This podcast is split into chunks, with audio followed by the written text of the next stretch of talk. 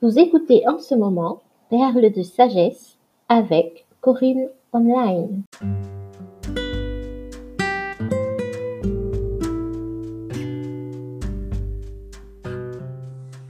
Coucou, en route pour un nouvel épisode? Toujours sur la prière? Cette fois, on va voir la prière de mon côté. La Bible dit, car celui qui s'approche de Dieu doit croire qu'il existe et qu'il récompense ceux qui se tournent vers lui. Hébreu 11, verset 6. Nous avons vu les choses du côté Dieu la dernière fois, qui il est et qu'il doit être pour nous. Nous avons noté que Dieu veut exaucer ses enfants, que Dieu est amour et, et que en tant que bon père, il veut le meilleur pour sa créature et pour sa création et plus particulièrement pour ceux qui ont décidé de devenir ses enfants. Nous négligeons souvent de prier, c'est-à-dire de nous tourner vers Dieu pour lui faire connaître nos besoins ou nos joies, en pensant que ce n'est pas nécessaire ou que certaines choses ne sont que des détails. Pourtant, se tourner vers Dieu en tout premier est un acte d'amour fort. Et ne pas prier peut être considéré comme faire preuve d'orgueil. C'est un peu dire à Dieu, je n'ai pas besoin de toi, je peux gérer. C'est aussi quelque part faire preuve d'incrédulité en pensant que nos solutions fonctionneront bien mieux que, bien mieux que sa solution à lui. Nous devons nous rappeler que Dieu est un bon, bon Père et pas un Père fouettard. Dieu est amour et justice. La vérité, c'est que si nous avons du mal à nous présenter devant lui, c'est que souvent notre jugement est faussé sur sa personne, mais aussi malheureusement sur nous-mêmes. Dieu attend qu'on vienne à lui avec un cœur sincère. Alors, est-ce que mon jugement sur moi-même est le bon? Une mère de famille se soucie de nourrir, de vêtir ses enfants tous les jours. Elle s'inquiète du bien-être de ses proches. S'il y a un besoin pour l'enfant du voisin, elle va manifester de la bonté et elle aura soin de fournir quelque chose. Mais en réalité, son cœur est tourné en premier vers qui? Vers les gens de sa maison. Est-ce que tu fais partie de la maison du Père céleste? Est-ce que tu as fait le choix, ce choix personnel, de devenir enfant de Dieu? Je vais te dire quelque chose dont j'ai pris réellement conscience pendant l'année 2020 les enfants de Dieu bénéficient d'une faveur divine que n'ont pas les créatures de Dieu. Je vais répéter. Les enfants de Dieu bénéficient d'une faveur divine que n'ont pas les créatures de Dieu. Un homme ou une femme qui n'a pas fait le choix d'accepter Jésus comme sauveur et seigneur de sa vie est une créature de Dieu, mais pas son enfant. C'est une vérité biblique, que tu le veuilles ou non, que je le veuille ou non. Et Dieu fait lever son soleil sur les bons comme sur les méchants. Nous bénéficions tous de l'oxygène, de la pluie, de la nourriture, de tant de bienfaits que Dieu met à notre disposition car il aime sa création. Mais Dieu est réellement engagé envers ses enfants. La Bible est remplie de promesses destinées à nous, ses enfants. Seulement nous, nous ne les saisissons pas parce que nous ne nous voyons pas comme Dieu nous voit. Nous ne nous voyons même pas comme le diable nous voit. Et oui, le diable est jaloux de cet amour que Dieu nous porte et des biens que Dieu a en réserve pour nous, ses enfants. Et le diable s'acharne à nous garder dans l'ignorance ou dans la désobéissance. Et si nous voyons ensemble qui nous sommes aux yeux de Dieu, qui nous sommes aux yeux de l'ennemi, mais que malheureusement nous, nous ignorons, on va réajuster notre vue. Alors, on a déjà dit, prier, prier en notre qualité d'enfant de Dieu. Dieu est bon envers toute sa création et pour tous les hommes. Les enfants de Dieu, ceux qui sont nés de nouveau, et ceux qui ne sont pas nés de nouveau. La bonté fait partie de la nature même de Dieu. Seulement, une grâce ou une faveur est attachée à la vie des enfants de Dieu, c'est-à-dire les hommes, femmes, enfants, qui ont accepté Jésus-Christ comme Sauveur et Seigneur de leur vie. C'est le plus qui fait toute la différence. Jean 1, verset 12, la version Semeur nous dit que certains, pourtant, l'ont accueilli. Ils ont cru en lui. À tout cela, il a accordé le privilège de devenir enfant de Dieu. D'autres versions disent le pouvoir de devenir enfant de Dieu. Parce que oui, c'est une grâce qui nous apporte des faveurs chaque jour, mais dont nous ne bénéficions pas toujours. Pourquoi? Parce que nous ne pensons pas toujours, nous ne nous répétons pas assez, je suis enfant de Dieu, sa faveur et sa grâce m'accompagnent tous les jours de ma vie. Aujourd'hui, papa, que ta faveur se manifeste pour moi dispose favorablement même mes ennemis à mon égard. Tu as plani le chemin devant moi et ta parole guide chacun de mes pas. C'est quelque chose que nous devrions nous dire tous les jours. Un enfant de Dieu a des droits et des devoirs. Comme dans une famille naturelle, un enfant doit le respect à ses parents, mais s'attend à ce que ses parents pourvoient à ce qui lui est nécessaire. C'est évident. Je sais que tu sais que tu es un enfant de Dieu et que tu bénéficies de la grâce de Dieu. Mais est-ce que tu en prends tout le sens et toute la portée? Surtout en face de difficultés, en cas de manque ou de besoin.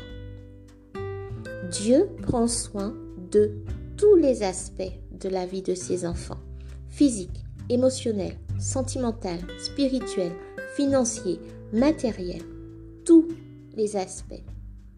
Quand tu pries, tu viens devant le Père en tant que son enfant. Nous devons prier également en notre qualité d'héritier. Un enfant de Dieu est un héritier, co-héritier avec Jésus. Tout enfant de Dieu, non juif de naissance, est tout de même un descendant d'Abraham. C'est pas moi qui le dis, c'est la Bible. Dans Romains 4, le verset 11 et 12. Qui dit descendant d'Abraham dit héritier des promesses faites à Abraham. Galates 3, verset 29 nous dit que si vous lui appartenez, vous êtes la descendance d'Abraham et donc aussi les héritiers des biens que Dieu a promis à Abraham. C'est la version semeur. Quelles sont ses promesses alors? Quels sont ses biens? Dans Genèse 12, le verset 2 et le verset 3, Je ferai de toi l'ancêtre d'un grand peuple. Je te bénirai. Je ferai de toi un personnage renommé. Et tu deviendras une source de bénédiction pour d'autres. Je bénirai ceux qui te béniront et je maudirai ceux qui t'outrageront. Toutes les familles de la terre seront bénies à travers toi. Romains 4, 11 et 12 dit Et Dieu lui donna ensuite le signe de la circoncision comme sceau de la justice qu'il avait déjà reçu par la foi avant d'être circoncis avant d'être circoncis, il avait déjà reçu le sceau de la justice. Le verset continue. il est devenu ainsi le Père de tous ceux qui croient sans être circoncis, pour qu'eux aussi soient déclarés justes par Dieu de la même manière. Il est aussi devenu le Père des circoncis, qui ne se contentent pas d'avoir la circoncision, mais qui suivent l'exemple de la foi que notre Père Abraham a manifesté alors qu'il était encore incirconcis.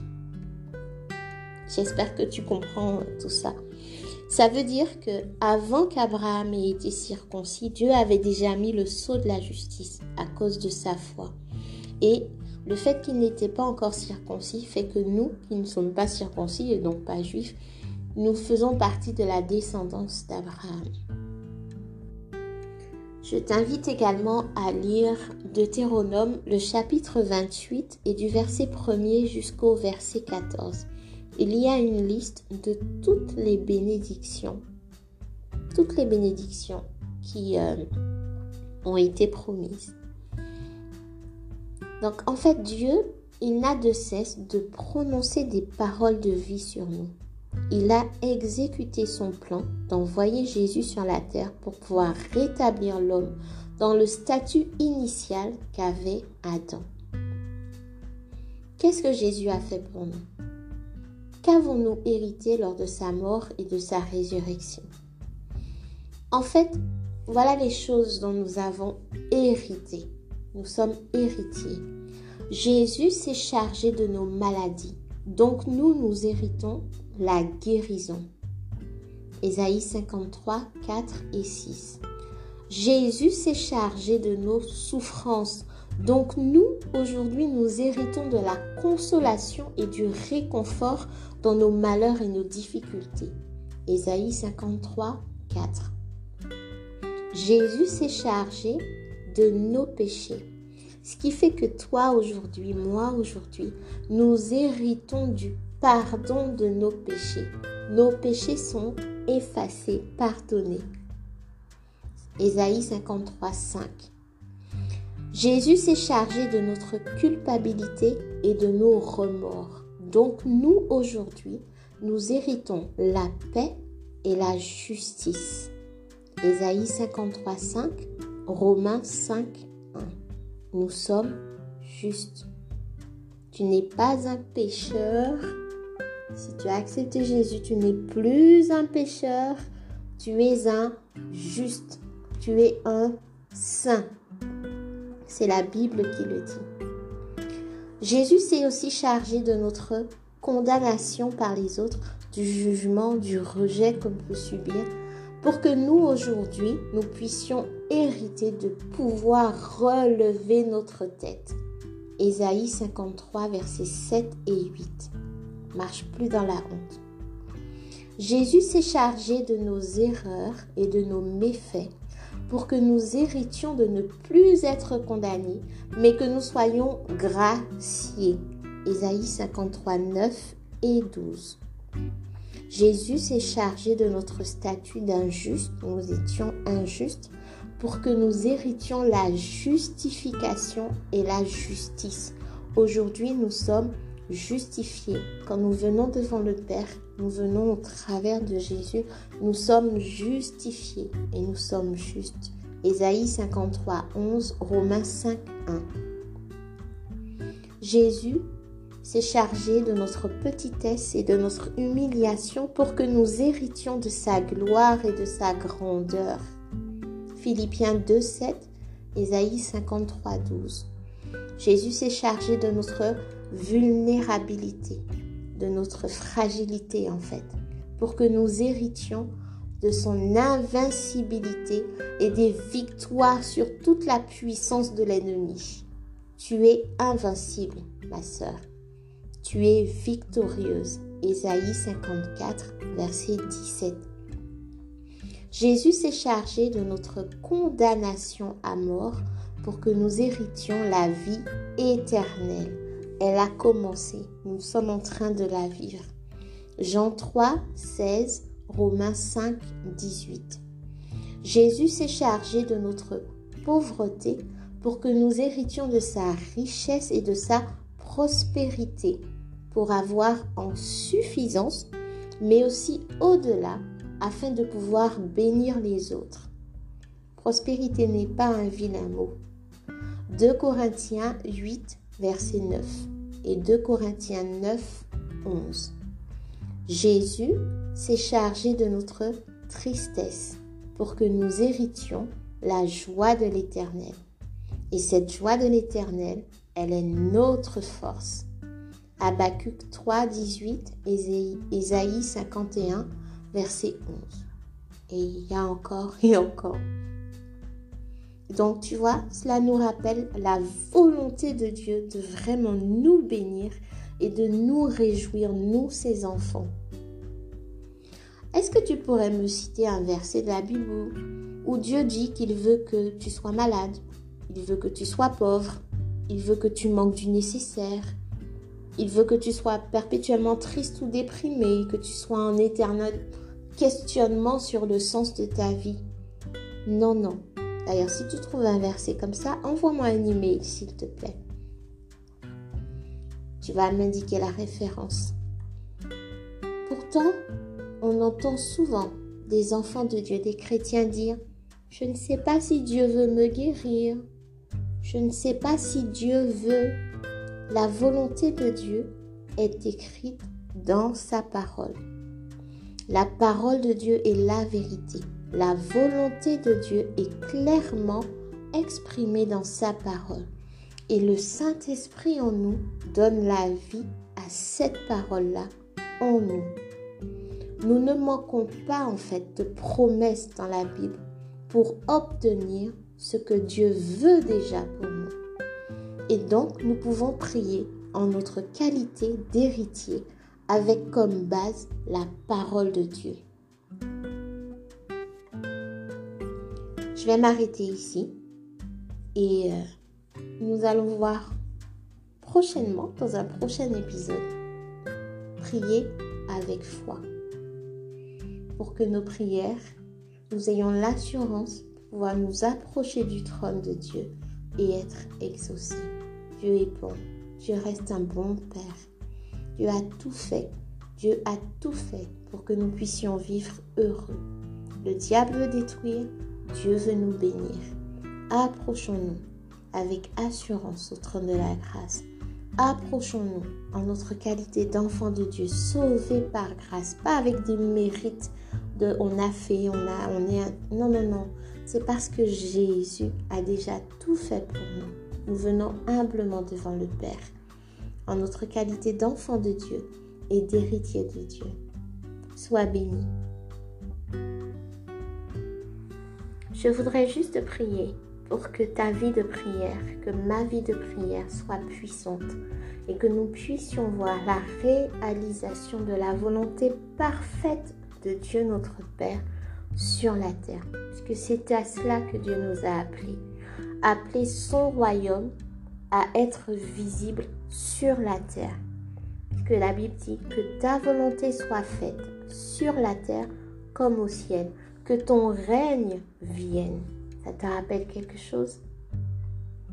Seigneur, nous te prions afin de nous aider vraiment à prier comme le Seigneur Jésus priait, à prier sur la base de ta parole, avec foi, avec une pleine confiance que tu es un Père bon, un Père d'amour, un Père juste, et que tu as tout fait pour que nous puissions nous présenter devant toi en notre qualité d'enfant de Dieu et d'héritier des promesses. Merci car tu as déjà toutes les réponses et nous voulons les saisir par la foi au nom de Jésus. Amen.